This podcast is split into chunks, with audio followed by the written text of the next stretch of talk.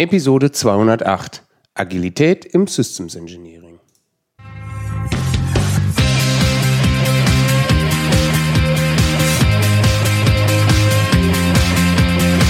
Herzlich willkommen beim Zukunftsarchitekten, der Systems Engineering Podcast für Macher und Entscheider. Am Mikrofon ist wieder Björn Schorre. Als Systemingenieur gebe ich dir Tipps und Impulse, damit du dein Projekt zum Erfolg führen kannst. So wirst du in dieser Episode erfahren, worin sich Systems Engineering und agiles Systems Engineering unterscheiden und worauf es bei der Umsetzung von agilen Werten im Systems Engineering ankommt.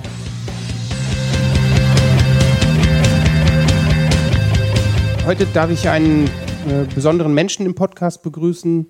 Er ist promovierter Elektrotechniker äh, und zwar mit der Fachrichtung Nachrichtentechnik. Ähnlich wie ich, haben wir festgestellt. Er arbeitet als Berater und Trainer für Requirements Engineering und agiles Systems Engineering. Das Ganze macht er bei der HUD GmbH. Zusätzlich leitet er auch noch die Arbeitsgruppe Agiles Systems Engineering bei der GFSE, der Gesellschaft für Systems Engineering. Und damit begrüße ich hier bei mir im Podcast Thaddeus Dorsch. Herzlich willkommen. Hallo Björn, freut mich, dass ich heute hier sein darf. Ja, das ist schön. Ähm, auch danke an dich, dass du dich bereit erklärt hast, hier ja, für mich und auch vor allem für unsere Hörer hier ähm, dazugekommen bist, um uns ein paar Fragen über agiles Systems Engineering zu beantworten. Äh, warum bin ich darauf gekommen? Ich habe eine Zuschrift bekommen von einem Hörer, einem, einem jungen Studenten, der mich gefragt hat, ähm, ob ich ihm da ein paar Antworten geben könnte. Und ja, da hätte ich mich so tief reinknien müssen. Da habe ich gedacht, da frage ich doch jemanden, der sich wirklich damit auskennt, der nämlich auch diese Arbeitsgruppe leitet. Da hatten wir uns nämlich schon mal gesehen. Und äh, ja, genau, deswegen bist du hier heute. Sollen wir einsteigen in die Fragen? Ja, starten wir gleich durch. okay. Also, ich würde ganz gerne einmal von dir zu Anfang wissen, was verstehst du unter Systems Engineering, damit wir da erstmal so einen gemeinsamen Startpunkt finden? Systems Engineering ist gar nicht so einfach zu äh, erklären. Äh, meiner Oma oder meinen Bekannten und Verwandten sage ich immer, ähm, das ist technisches Management. Und damit können die so ein bisschen schon was anfangen. Im Prinzip geht es ja beim Systems Engineering darum, wie man komplexes große Systeme oder auch äh, Systeme von Systemen entwickelt. Und da gibt es ähm, ja, wie so ein Baukasten von Methoden, die man dort einsetzen kann. Und im Prinzip ist dann Systems Engineering die Lehre, ähm, wie man die ganzen Disziplinen zusammenbringt, also die Elektromechanik, Software und wie man mit zusammen natürlich mit den Kunden und der, dem ganzen Entwicklungsumfeld. Ja, so würde ich das mal ganz kurz umreißen. Mhm, okay, und äh, ja, technisches Management bedeutet, du, ja, wie du es gesagt hast, du, du musst diese Sachen alle irgendwie auf dem Schirm haben, zusammenbringen. Äh, ja, genau. Jetzt bist du ja da in dem, als Experte, bezeichne ich dich jetzt mal im, im äh, Experte im Bereich Agilität auch unterwegs was siehst du oder wie erweitert sich jetzt das Systems Engineering um dieses Thema Agilität? Kann man das eigentlich so sagen oder? Ja, das kann man eigentlich schon so sagen. Ähm, also Systems Engineering kommt eigentlich so aus diesen äh, all, ganz großen Luft- und Raumfahrtprojekten oder auch äh, Projekten in der Verteidigung, wo man sehr, sehr große, komplexe Systeme entwickelt. Und im Gegensatz dazu ist ja Agilität ähm, etwa so mit den 2000ern aufgekommen das, äh, und wird vor allem gesehen oder identifiziert mit ähm, Softwareentwicklung in kleinen Gruppen. Ja. Und dort sind ganz andere Ansatzweisen entstanden, die erst einmal fast konträr zum klassischen Systems Engineering ähm, aussehen, aber das, das, wir haben inzwischen rausgearbeitet, dass das gar nicht so der Fall ist. Ähm, dass das also gar kein Widerspruch ist. Denn Systems Engineering geht ja eher so um ähm, die, das technische Management, äh, Riso Risikoreduktion und solche Themen. Mhm. Und Agilität ist eher so in Richtung Zusammenarbeitsmodell.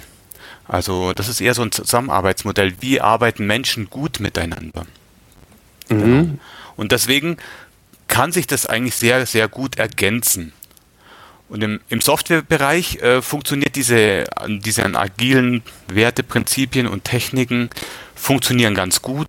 Der typische Vertreter ist ja das Scrum. Und jetzt gibt es immer wieder Ansätze, das auch bei großen Systementwicklungen einzusetzen oder in der Hardwareentwicklung. Und ja, da sind wir mit unserer Arbeitsgruppe in der Gesellschaft für Systems Engineering dran, ähm, da die Themen zu diskutieren, weil das sehr vielfältig ist und ähm, ja, gibt es ganz verschiedenste Aspekte. Und es gibt noch nicht das agile Systems Engineering, das gibt es nicht. Genauso wenig wie es das Systems Engineering gibt. Also ja. das ist auch nur ein Baukasten. Und da arbeiten wir so ein bisschen dran, wie kann ich das eigentlich nutzbringend, die Agilität in, im Systems Engineering ähm, mit einbeziehen. Okay, jetzt hast du gerade gesagt, die, äh, die Agilität ist, da geht es eher um das Zusammenarbeiten in den, in den Projekten. Ähm, was würdest du sagen, wenn ich, wenn, wenn ich behaupten würde, es geht da eher um, also nicht die Schnelligkeit, wie schnell kriege ich Produkte an den Markt, da, da muss man immer ganz vorsichtig sein bei Agilität, finde ich. Aber ich sage immer, ähm, Agilität ist ja auch, wie, ähm, wie resilient bin ich gegenüber Änderungen, die auf mein Projekt oder auf mein Produkt einströmen. Genau, ähm, das stimmt. Das ist also so ein, ein Hauptfokus. Denn im Systems Engineering, äh, wenn man das, kommt ja aus diesen großen Projekten, wie ich schon gesagt habe, und dort ähm, ist es so, dass man da sehr lange plant und analysiert, um das Risiko eben zu reduzieren äh, und in der Entwicklung zu reduzieren und dann da die richtigen Dinge zu entwickeln. Und das geht so lange gut, ja, solange man, solange das Ziel, was man entwickeln will, gleich bleibt. Mhm. So, jetzt hat sich aber in der Zwischenzeit, so die letzten Jahrzehnte, unser Kontext sehr stark verändert. Das heißt, ähm, die Ansprüche haben sich viel schneller geändert oder zum gerade in der Software sieht man das ja bei bei, App, äh, bei der App-Entwicklung als Beispiel. Ähm, die Softwareentwickler machen da eine App, wissen noch gar nicht, was der Kunde richtig braucht. Der Kunde weiß noch gar nicht, was er haben will und so. Also da sind sehr viele Unsicherheiten. Dann wollen die Kunden auch immer ganz schnell neue Änderungen. Und jetzt muss die Entwicklung dieses Systems, App, zum Beispiel sehr schnell nachfolgen. Und da kommt man mit diesen klassischen Methoden äh, des Systems Engineering, wo man sehr viel Planung macht und Analyse, kommt mhm. man einfach nicht mehr nach. Und da hat sich dann eben diese Agilität herausgebildet, die in einem Umfeld funktioniert, wo, wo du sehr schnell auf Änderungen reagieren musst oder willst. Mhm. Okay. Das heißt, der Kontext ist zwischen, der Kontext ist ein anderer, wo du die agil, agilen Methoden anwendest, als wie der, wo du die klassischen Systems Engineering Methoden anwendest. Äh, Moment, die agilen Methoden, die äh, meinst du jetzt im Kontext Softwareentwicklung? Das war das eine, da sind die entstanden. Und hast du eine, eine, eine Idee oder ein Beispiel, wie du diese Methoden jetzt im, im Systems Engineering anwendest? Also weiß ich nicht, du sagst ja äh, technisches Management, da gehört ja dann äh, Anforderungsermittlung, Systemarchitektur, ähm, Projektplanung, ähm, das, sowas gehört ja jetzt alles mit dazu. Also wo, wie, wenn, wie würdest du es da anwenden? Gibt es da ein Beispiel, dass man mal das irgendwo dran festmachen könnte? Du meinst, wo man die Agilität da anwendet? Ja, genau. Also wir sind da in der Arbeitsgruppe am evaluieren, wo man die da am besten anwendet und was man da am besten anwendet.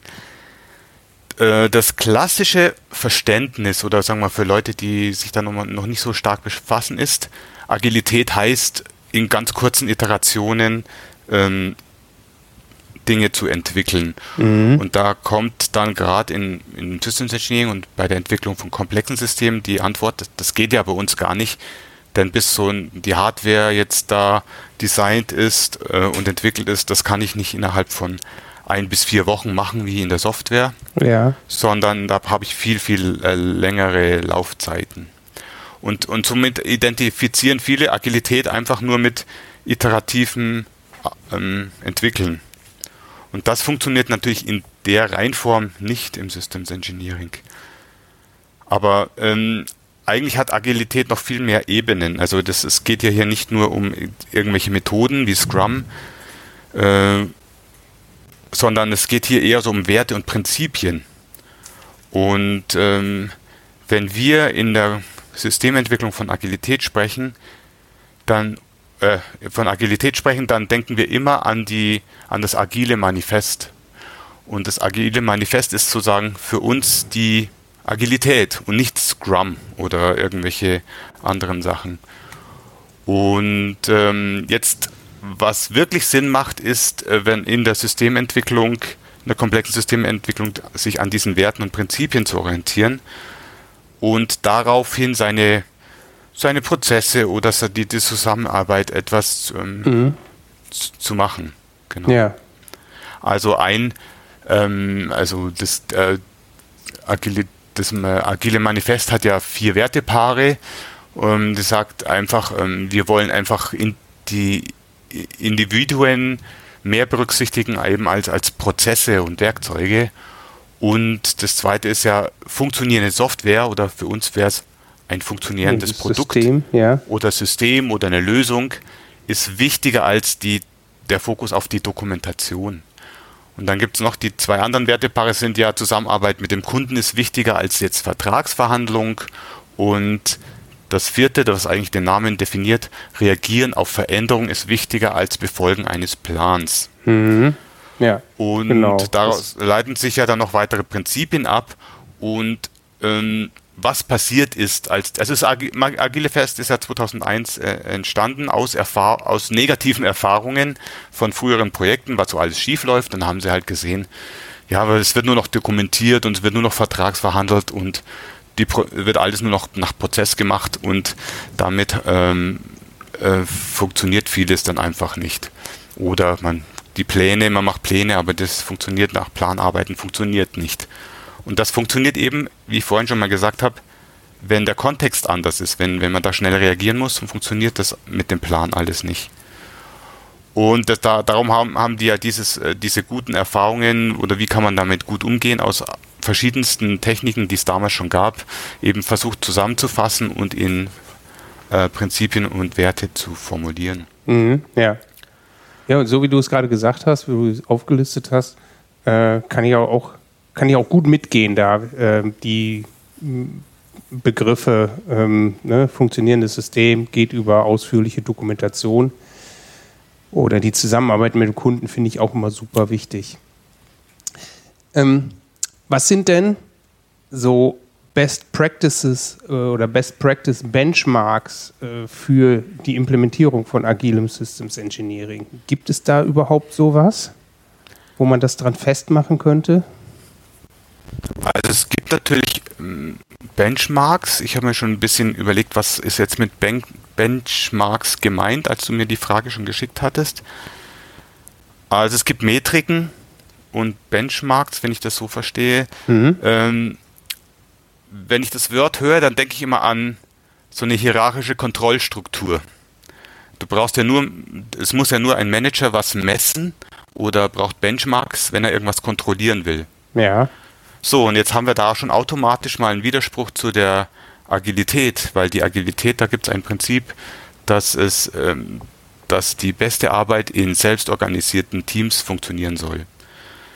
Und das ähm, ist ja ein wirklich ein Funkt das funktioniert ja auch, sieht man auch in der Praxis, wenn du ein Team hast, was ähm, selbstverantwortlich arbeitet, auch mhm. selbst die Entscheidungen trifft, äh, die es zu treffen hat, dann äh, kann es sehr gut funktionieren, also wenn Sie die Entscheidung treffen können.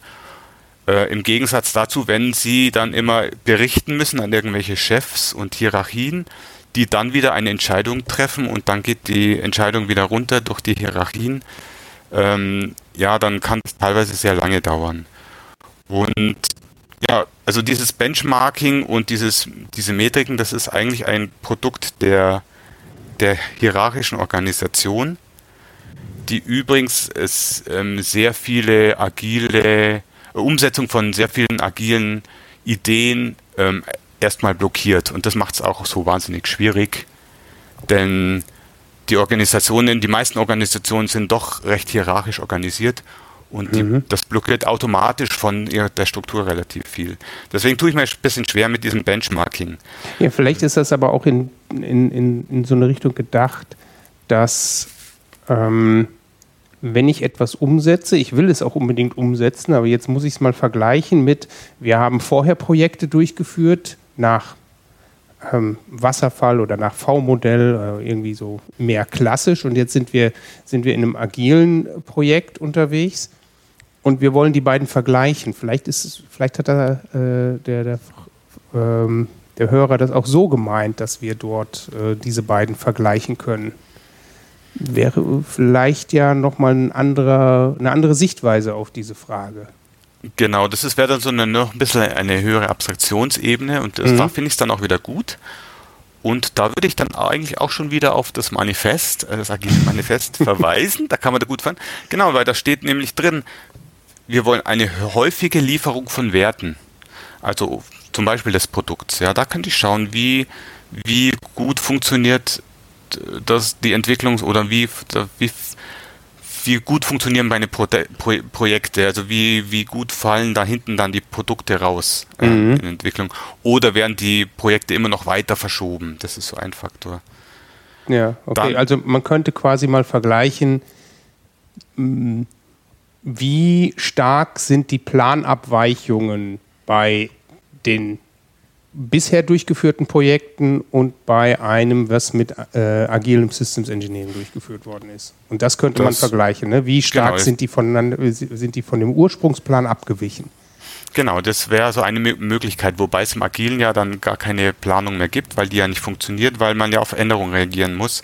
Also da muss man einen großen Rahmen sehen und schauen, also wie viel Werte habe ich jetzt hier in, wie viele Produkte oder bessere Produkte habe ich innerhalb von ein, zwei, drei Jahren zum Beispiel produziert und wie war das früher? Das könnte man machen. Ja, ah ja, du hast recht. Das ist natürlich, ähm, ähm, mache ich keinen äh, große Plan, äh, großen Planungsworkshop zu Anfang, sondern ich habe einen, einen Haufen an Anforderungen oder User Stories dort oder wie auch immer man das nachher nennt. Und ähm, da schaue ich immer von Iteration zu Iteration, was, was muss ich jetzt noch äh, umsetzen. Die Frage ist dann vielleicht eher, wie zufrieden ist der Kunde mit Ablauf des, äh, äh der Projektzeit? Genau, das also mhm. ich habe, also ich, wenn man jetzt die vier Werte parallel nimmt, kann man da eigentlich sozusagen vier äh, Benchmarks rausziehen. Also das wäre, wie du gesagt, wie gut ist die Kundenzusammenarbeit? Also vielleicht lässt sich das auch irgendwie beurteilen. Ja. Ähm, das muss natürlich jede Organisation für sich rausfinden, wie sie das macht. Aber äh, das ist bestimmt, jetzt wäre so ein Benchmark, der Sinn macht. Ähm, dann aber auch intern, ähm, wie arbeiten die Teams zusammen oder das Team zusammen? Also hat sich da was verbessert? Äh, sind die Leute zufriedener? haben die mehr Spaß am Arbeiten? Und zum Beispiel, ja. Mhm. Ähm, oder ja, da muss man natürlich auch die entsprechenden Metriken ähm, erstmal finden, wie man dann da das äh, macht. Und eine weitere, ein weiteres Benchmark wäre, wie, wie ist meine Fähigkeit, auf Änderungen zu reagieren. Also ich nehme zum Beispiel die Automobilbranche her, in der ich auch schon oft unterwegs war. Ähm, da war ja früher so, sagen wir so vor 20, 30 Jahren, äh, der Zeitraum von der ersten Idee des Autos bis äh, zum Start of Production oder bis es vom Band dann sogar gelaufen ist, so in der Größenordnung von zwölf Jahren. Das heißt, in den da kann ich nicht besonders schnell auf Änderungen reagieren. Inzwischen wurde es auch schon reduziert auf acht und sechs und noch weniger Jahre. Mhm. Ich weiß nicht gerade, wie es aktuell ist. Aber die, wenn ich agil arbeite, dann ähm, ändert sich die Fähigkeit hier noch schneller auf Änderungen zu reagieren. Das sieht man ja zum Beispiel jetzt nur als Beispiel der Tesla, bei der, der immer wirklich ähm, in Wochen- oder Monatsabständen die Möglichkeit hat, äh, Änderungen ähm, umzusetzen, also schon im erfahrenen Auto sogar. Mhm. Das wäre jetzt zum ja, das Beispiel, nur, das wäre jetzt die Fähigkeit, ähm, diese oder dieses, dieser Benchmark äh, auf äh, Änderungen zu reagieren, die Fähigkeit auf Änderungen zu reagieren. Ja, ja. Okay. Ja, ähm, denke schon, dass da ähm, ein, paar, ein paar interessante Punkte sind. Und ja, du, ich glaube, du hast auch äh, definitiv recht. Da kann man jetzt nicht hergehen und sagen, genau so musst du das messen. Das ist, glaube ich, jedes Mal oder in jedem Unternehmen, wo man Agile Systems Engineering oder überhaupt, wo man agil arbeiten möchte, unterschiedlich, wie man das denn messen möchte. Und vor genau, allem, also, was den einzelnen Menschen, die an so einem Projekt tätig sind, äh, wichtig ist. Mhm. Genau, und wichtig. Und wie gesagt, das möchte ich hier nochmal erwähnen. Also wenn man trotzdem noch eine hierarchische Organisation hat, wird sich nicht vermeiden, dass irgendwelche also Manager oder ja, Vorgesetzte sehen wollen, wie, wie der Fortschritt ist. Ähm, jetzt komme ich nochmal auf die konkreten Metriken dazu. Und äh, da kann man schon so eine, so eine Technik aus dem Scrum nehmen, wie, wie so ein äh, oder die, die da praktiziert werden, sowas wie so eine Burndown-Chart, wo man schaut, wie weit sind die Leute, wobei dort wirklich diese Metriken nur für den für den für das Team selbst äh, bestimmt sind, um damit die eine Möglichkeit haben, sich selbst zu verbessern und nicht als Reporting. Ähm, wenn ein ich, ich sage ganz vereinfacht, wenn ein ähm, Manager oder ein Externer wissen will, wie der Fortschritt ist und wie das ähm, Team arbeitet, dann sollte er einfach mal äh, in die, zum Team hingehen und sich das anschauen. Und das ist das, das ist, wäre die beste Metrik aus meiner Sicht. Mhm. Und äh, ich meine, die Agilität hat ja dann zum Beispiel Scrum hat ja dann immer das Review-Meeting, wo in kurzen Abständen immer die neuesten ähm, ja, Inkremente, wie es so schön heißt, also Verbesserungen des Produkts, ähm, Produktverbesserungen vorgestellt werden. Und wenn er da dazu kommt, dann weiß er ganz genau, wie der Fortschritt ist. Da braucht er keine PowerPoint-Folien mit irgendwelchen Kurven und Zahlen, die okay. dann erst wieder interpretiert werden ne, muss. Das heißt also, du sagst ähm, Burndown-Chart für intern und äh, wer von extern sich für das Projekt interessiert und den Fortschritt, äh, dann ins Review-Meeting und schauen, was denn erreicht worden ist. Ja, zum Beispiel. Also gibt es bestimmt verschiedenste Methoden, genau. Und äh, in der Agilität, was ich da auch sehr gerne habe, ist, dass man sozusagen ein Team hat, das sehr eng zusammenarbeitet. Das wird ja in verschiedenen äh, agilen Prinzipien da ähm, gepusht dass das äh, sehr vorteilhaft ist und dass es eben eher unvorteilhaft ist oder nicht zweckmäßig, wenn, wenn du Silos hast, die, äh, wo die Abteilungen der verschiedenen Disziplinen nicht miteinander reden oder wenn du Hierarchien hast, das erschwert das natürlich. Und da kann man bestimmt ähm, eben einiges auch im verändern dann auch in so einer Firma. Mhm. Okay. Also das waren jetzt, äh, also du hast jetzt eine Metrik genannt und das andere wäre ja quasi Besuch im, im Review-Meeting. Da habe ich jetzt aber, da sieht man jetzt nicht unbedingt die, das, das, eine Metrik, sondern man bekommt, ja, ich sage immer, man bekommt ein Gefühl dafür, wie weit das Produkt ist. Und wenn man das regelmäßig macht, bekommt man auch ein Gefühl dafür, wie das Team arbeitet. Genau, und ich glaube, das ist viel besser als irgendwelche klassischen Metriken, weil ähm, das gibt es auch genügend Veröffentlichungen, ähm, dass so Metriken, wenn sie zur Leistungsbeurteilung benutzt werden, nicht dienen, weil die jeweiligen Teams sehr schnell rauskriegen, auf was es ankommt und die Metriken dementsprechend ähm, fälschen können. Äh, fälschen und anpassen, ja. Also, ja, genau. Also das muss man ganz ehrlich so sagen, ja. ja genau. Okay. Ähm, jetzt stelle ich mir mal vor, ähm, da ist eine Firma, die würde ganz gerne ähm, agile Systems Engineering machen. Und die fangen auch an, da mit Hilfe, Beratung, ähm, was auch immer, ähm, das umzusetzen. Gibt es da irgendwelche Erfolgsfaktoren? Also wir haben ja jetzt gerade gemerkt, Metriken ist ein bisschen schwierig, äh, das, äh, das daran zu messen. Aber wo würdest du sagen, ey, wenn ihr das nicht beachtet oder wenn ihr das nicht äh, eliminiert aus eurem bisherigen Unternehmen oder unter, unter, Unternehmensrahmen, dann wird das nichts. Also wo muss man drauf gucken, was sind die Erfolgsfaktoren, um agiles Systems Engineering zu nutzen? Also ein Erfolgsfaktor ist bestimmt ähm, die Organisation. Das heißt, ich muss bereit sein, äh, mich ein bisschen anders zu strukturieren. Denn, und hier einen Fokus auf multifunktionale Teams äh, zu machen, sodass die Leute zusammenarbeiten, viel häufiger. Und, äh, das, ähm, und auch, dass die, das ist ein zweiter Punkt, dass die Teams mehr Eigenverantwortung kriegen. Und zwar aus dem Grund, ähm, damit sie auch Entscheidungen schnell treffen können. Früher war das so, ganz früher, da musste halt irgendein hoher Chef irgendwas entscheiden, weil er aber auch die größt, das größte Wissen hatte. Und inzwischen ist es so, dass das Wissen so groß geworden ist, dass kein Chef mehr das überblicken kann. Das heißt, er muss dann, der, so, so, wenn er eine Entscheidung treffen will, muss er erst einen Entscheidungsauftrag nochmal wieder an seine Mitarbeiter geben und dann kommt es erst wieder zurück. Mhm. Äh, was das Ganze auch wieder lang verzögert. Also deswegen äh, ist heutzutage wirklich wichtig, oder ist eigentlich immer wichtig, dass die Entscheidung da getroffen wird, wo die, wo das Wissen auch ist und die Erfahrung. Und das ist einmal einfach heute wirklich äh, in den Teams selbst. Und dass man so diese, dass die Teams dann auch die, diese Entscheidung treffen dürfen und die Verantwortung haben können.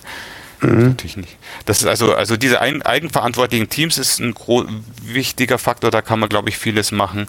Und genau, und diese multifunktionalen Teams, dass eben auch die da gut zusammenarbeiten, viel häufiger die Disziplinen auch sich austauschen. Also, dass da nicht die Architekten von den Programmierern getrennt sind oder die, ähm, ja, die Hardware-Entwickler von den Systemdesignern, sondern dass die wirklich häufig miteinander sprechen. Das hat sich ähm, im Agilen, im Kleinen schon sehr bewährt und würde sich auch in einem, in einem großen Umfeld äh, in, bei komplexen Systemen bewähren, bewährt sich dort auch wie immer man das auch wirklich umsetzt. Genau. Mhm, okay. Ja, cool. Nee, glaube ich auch, dass das ähm, passen ja. wird, wenn, und, genau, und wenn die enger eben, zusammensitzen. Ja, das ist bestimmt, das ist immer wirklich hilfreich. Also wenn man das schafft, äh, das hilft schon, bringt automatisch schon mal viel. Ähm, noch ein anderer Punkt ist, gerade wenn man jetzt sagen, die so typische klassische agile Ideen umsetzen will, wie Iterationen und äh, Reviews und kontinuierlichen Verbesserungsprozess, ähm, dass man da nicht äh, stur sagt, oh, in Scrum wird das so gemacht, jetzt äh, mache ich das hier halt auch so, sondern dass man sich immer hinterfragt, was ist der Zweck dessen? Ich hatte ja schon diesen Zweck des, des Benchmarking oder der Metrik hinterfragt mhm. Äh, vorhin und so, dass es auch bei allen Dingen so ist. Also zum Beispiel ähm, beim, bei Scrum ist es ja, du produzierst, sagen wir zwischen ein und vier Wochen immer wieder neue, neue lauffähige Software. So, jetzt ist es in großen Systemen gar nicht möglich. Also du kannst nicht alle vier Wochen ein neues Auto produzieren, zumindest nicht mit den Strukturen, die es bei uns gibt. Ähm, es gibt übrigens äh, schon Firmen, die Autos auch agil äh, entwickelt haben.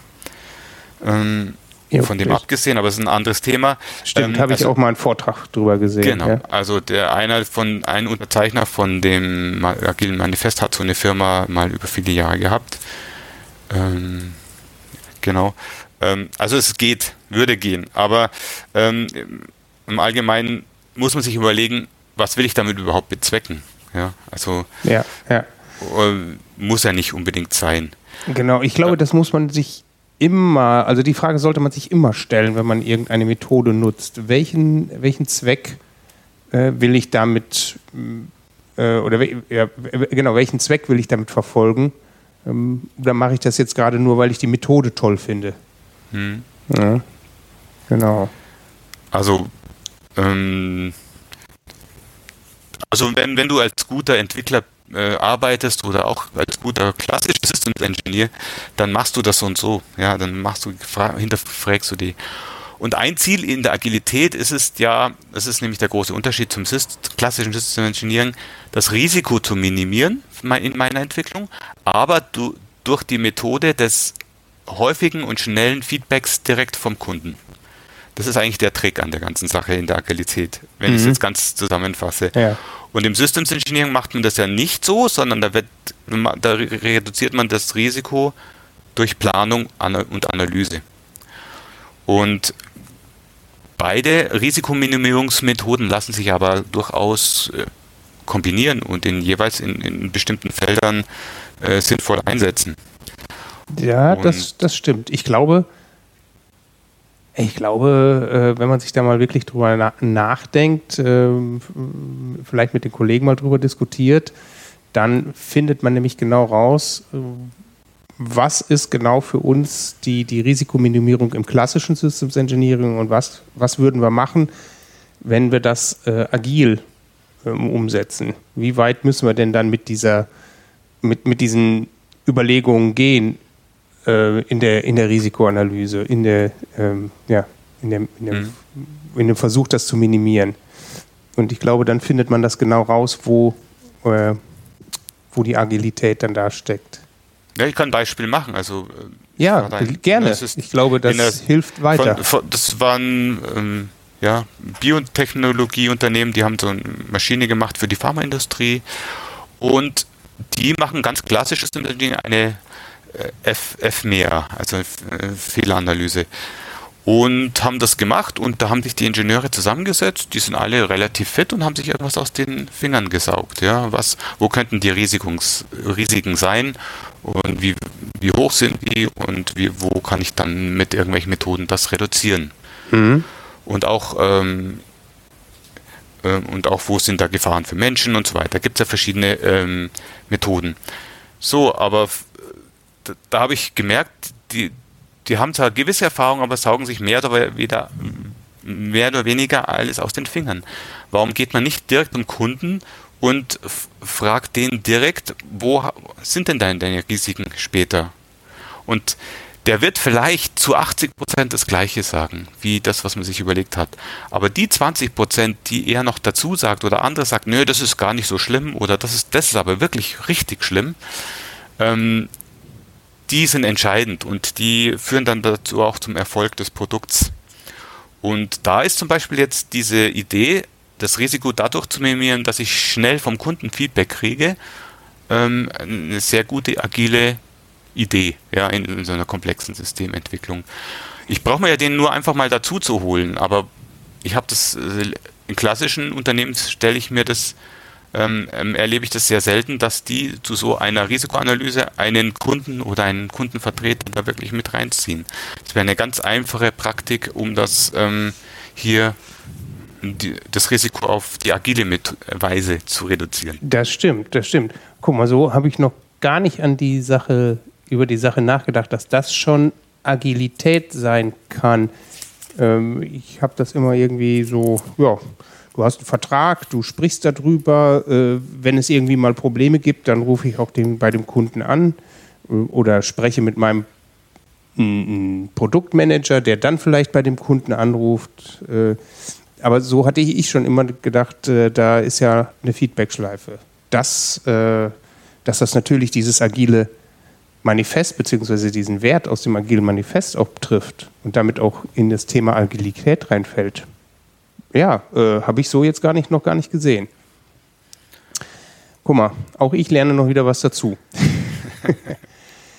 du, ähm, jetzt hat der, äh, der Hörer noch was gefragt und zwar wollte der wissen, das geht jetzt wahrscheinlich schon ein bisschen spezieller weiter, äh, gibt es eine Softwarearchitektur, die benötigt wird oder die ich haben sollte, damit ich agiles Systems Engineering betreiben kann?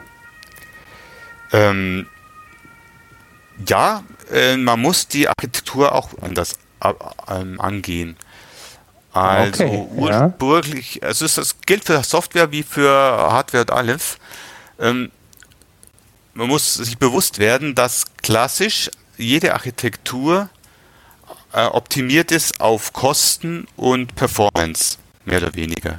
Mhm. Also ein Auto ist so gestaltet, hier bei uns in Deutschland und Europa, dass die Kosten möglichst gering sind und dass die Performance von den einzelnen Teilen ähm, optimal sind. Ja. Mhm. So, ähm, dazu gibt es eben große Planung und äh, Vorarbeiten, Analyse, wie es halt klassisch ist. Im Agilen hat man ja aber eine andere Zielsetzung. Da muss man, oder nicht nur Zielsetzung, sondern man muss es, man muss ja auf Änderungen schnell reagieren können. Das heißt, du hast eine ganz andere Problematik. Das heißt, ähm, das bringt gar nichts, wenn du dein System auf, nur auf Kosten und Performance optimierst, sondern du musst es eigentlich auf äh, ähm, die Fähigkeit, auf Änderungen zu reagieren, optimieren. Mhm. Und wie mache ich das? Ähm, also prinzipiell kann man sagen, ähm, man, könnt, man muss seine Architektur redundanter aufbauen, dass die flexibel ist, dass die jetzt, die ich jetzt aufbaue, auch vielleicht noch in, in einem anderen System, äh, in, in, einem, in dem gleichen Produkt, aber vielleicht zwei Jahre später noch funktioniert. Also Tesla hat so gemacht, die haben einfach einen großen Rechner reingebaut, der hat die zehnfache Kapazität gehabt von dem, was, was sie ursprünglich vorgehabt haben und haben gesagt, okay, damit habe ich meine Hardware-Architektur, die äh, flexibel auf Änderungen reagieren kann. Und dann okay. kann ich ah, ah, also nicht, nicht äh, ähm, ich, ich, verstehe gerade unter Redundanz ein bisschen was anderes, dass ich ein zweites System daneben stelle, was äh, bei Ausfall dann laufen kann. Also du meinst, das ist, das ist halt im All, eine sehr allgemeine Redundanz. Das heißt, ich habe einfach zehnmal mehr Speicher und mehr ah, Fähigkeiten, ah, okay, als ja. das konkrete Produkt jetzt haben müsste, mhm, damit ich dann auch in zukünftigen äh, Inkrementen oder Versionen dann auch dann das, da die Architektur nicht umschmeißen muss und schnell reagieren kann. Ah, okay. Ähm, ja, das also wie gesagt, so habe ich jetzt Redundanz gemeint, ganz allgemein, ja. Also okay. Ja, und dann zweite, zweite Idee ist, dass man seine Architektur modular aufbaut. Mhm. Ähm, also so, dass man Sachen wiederverwerten kann, schnell zusammenbasteln kann, wenn man was anderes braucht.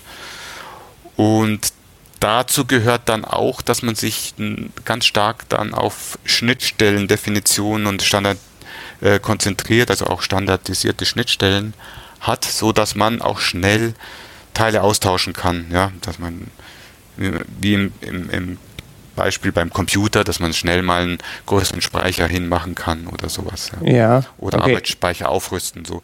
Also das ist so nur so ein Beispiel jetzt aus der Hardware, wie man da arbeiten kann. Ich bin kein Softwareentwickler, deswegen tue ich mir jetzt schwer, ganz konkret ähm, in der Softwarearchitektur dazu was zu sagen. Oh, ja, Aber da, da kann ich vielleicht was zu sagen. Es, es, gibt ja, genau, es gibt da viele Experten und ich glaube, dass die das auch teilweise schon äh, sehr gut machen. Ähm, aber sag gerne du noch was dazu. Ja, ähm, nee, das, ich habe ja auch jahrelang als Softwareentwickler gearbeitet und auch da ist es so, dass man äh, Schnittstellen hat. Auch die sind standardisiert. Ne? Ähm, sonst würden wir alle hier unser äh, Internetprotokoll gar nicht aufrufen können. Das sind Standardschnittstellen, wie, äh, wie, wie das aufgerufen wird. Und ähm, genau, die kann man nutzen. Da kann man vielleicht sogar noch was dazu bauen. Aber ich habe das schon verstanden, wie du es gemeint hast, modular, sodass man da halt auch mal was austauschen kann. Und dass man sagen kann, okay, wir haben jetzt das Modul von der Version 1 auf die Version 2 angehoben und kann dann da ein neues Modul reinsetzen. Was halt vielleicht auch viel mehr Features hat oder äh, weniger Fehler. Genau, und das mhm. brauche ich, wenn ich auf Änderungen reagieren können will, dann mhm. muss ich das so machen. Es gibt noch einen kleinen Aspekt, ähm, der dann noch dazu kommt, den ich aus, dem, aus der Agilität auch gelernt habe bezüglich Architektur. Ich muss bereit sein, ab und zu wieder mal ein Refactoring zu machen. Das heißt, ich muss die Bereitschaft haben oder auch die Möglichkeit dann auch, die zeitliche und finanzielle, meine Architektur über den Haufen zu schmeißen, weil ich und nochmal neu anzufangen, weil ich sage, jetzt funktioniert das alles nicht mehr. Ähm, jetzt muss ich es nochmal ganz neu machen. Ich bin, das hat sich irgendwie festgefahren. Mhm. Ähm, das passiert dadurch, dass man eigentlich auch im Agilen will man ja schnell Feedback vom Kunden haben und fängt erstmal einfach an und äh, auch mit einer einfachen Architektur. Das heißt, es kann bestimmt mal während der Gesamtentwicklung äh, zwei, dreimal vorkommen, dass man sagt, nee, jetzt äh, funktioniert meine erste, meine erste Idee von der Architektur nicht mehr jetzt muss ich es doch nochmal ein bisschen anders konzipieren und ähm, brauche jetzt mal vielleicht noch einen, sag ich mal, einen Monat dazwischen, um das nochmal neu zu konzipieren und nochmal anders aufzusetzen. Ähm, ja, das kauft man sich ein, dadurch, dass man eben äh, versucht, möglichst schnell ähm, was ein Produkt rauszuhauen und Feedback dafür vom Kunden zu kriegen. Ähm, und da muss man ja erstmal manchmal mit so einer einfachen Architektur anfangen. Mhm, genau. Ja, äh, das wollen aber viele nicht wahrhaben, dass das gemacht werden muss. Ist mir auch schon mal äh, untergekommen, dass man gesagt hätte, also dass man gerne die Architektur nochmal umgeschmissen hätte und gesagt hat, wir müssen dann nochmal durchstarten. Mm, aber das wollen auch viele nicht hören, dass das jetzt plötzlich notwendig ist. Hm. Aber wenn ich mich ja richtig erinnere, ähm, es gibt, glaube ich, eines von den 25 Unwritten Laws of Systems Engineering.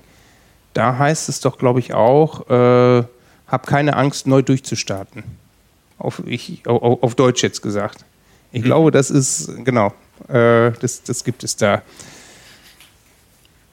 Ja. Also, da gibt es viele so Dinge, ähm, die in dem Systems Engineering schon drinstehen, die man auch wieder in der Agilität findet, weil im Systems Engineering sind ja auch Leute, die intelligent arbeiten und die das eingebaut haben. Insofern, ich habe viele Systems Engineers, so alte, erfahrene erlebt, die gesagt haben, wir machen das doch schon alles, was die Agilität da sagt. Mhm. Ähm, es gibt nur einen kleinen Unterschied, dass bei, bei, bei, bei der Agilität eigentlich der Fokus mehr auf den Menschen ist. Da ist der Mensch noch ein viel bewusster ein Teil äh, der ganzen Entwicklung und wie die Menschen zusammenarbeiten und so und wie sie sich fühlen. Äh, Im Systems Engineering und der Systemtheorie ist der Mensch eigentlich außerhalb des Ganzen höchstens mal so als Akteur oder Stakeholder mal, darf er mal so ein bisschen mitspielen, aber so dieser menschliche Aspekt ist da eher so ähm, hinten an, kommt aber natürlich auch äh, immer mehr rein. Aber mhm. das ist auch für der, der große Mehrwert, wo ich, wenn, um den Kreis zu schließen, wo ich sage, ähm, Agilität ist eher so dieses Zusammenarbeitsmodell und kann dadurch auch ähm, sehr gut die ganzen Systems Engineering Methoden ergänzen. Ja, cool. Ja, schön den Kreis geschlossen mit deinem äh, mit deinem letzten Aspekt, den du gesagt hast. Ich würde jetzt fast sagen, wir sind erstmal mit den Fragen von dem Hörer durch. Ich glaube, wir haben das jetzt auch einmal alles rund betrachtet, was man, was, was rund um Systems Engineering und Agilität zu, zu besprechen war. Bevor wir jetzt aber rausgehen, denkst du jetzt gerade noch an irgendwas, was wir vielleicht vergessen haben? Wo du, nicht, dass wir gleich auflegen und sagen, das hätten wir aber noch sagen müssen?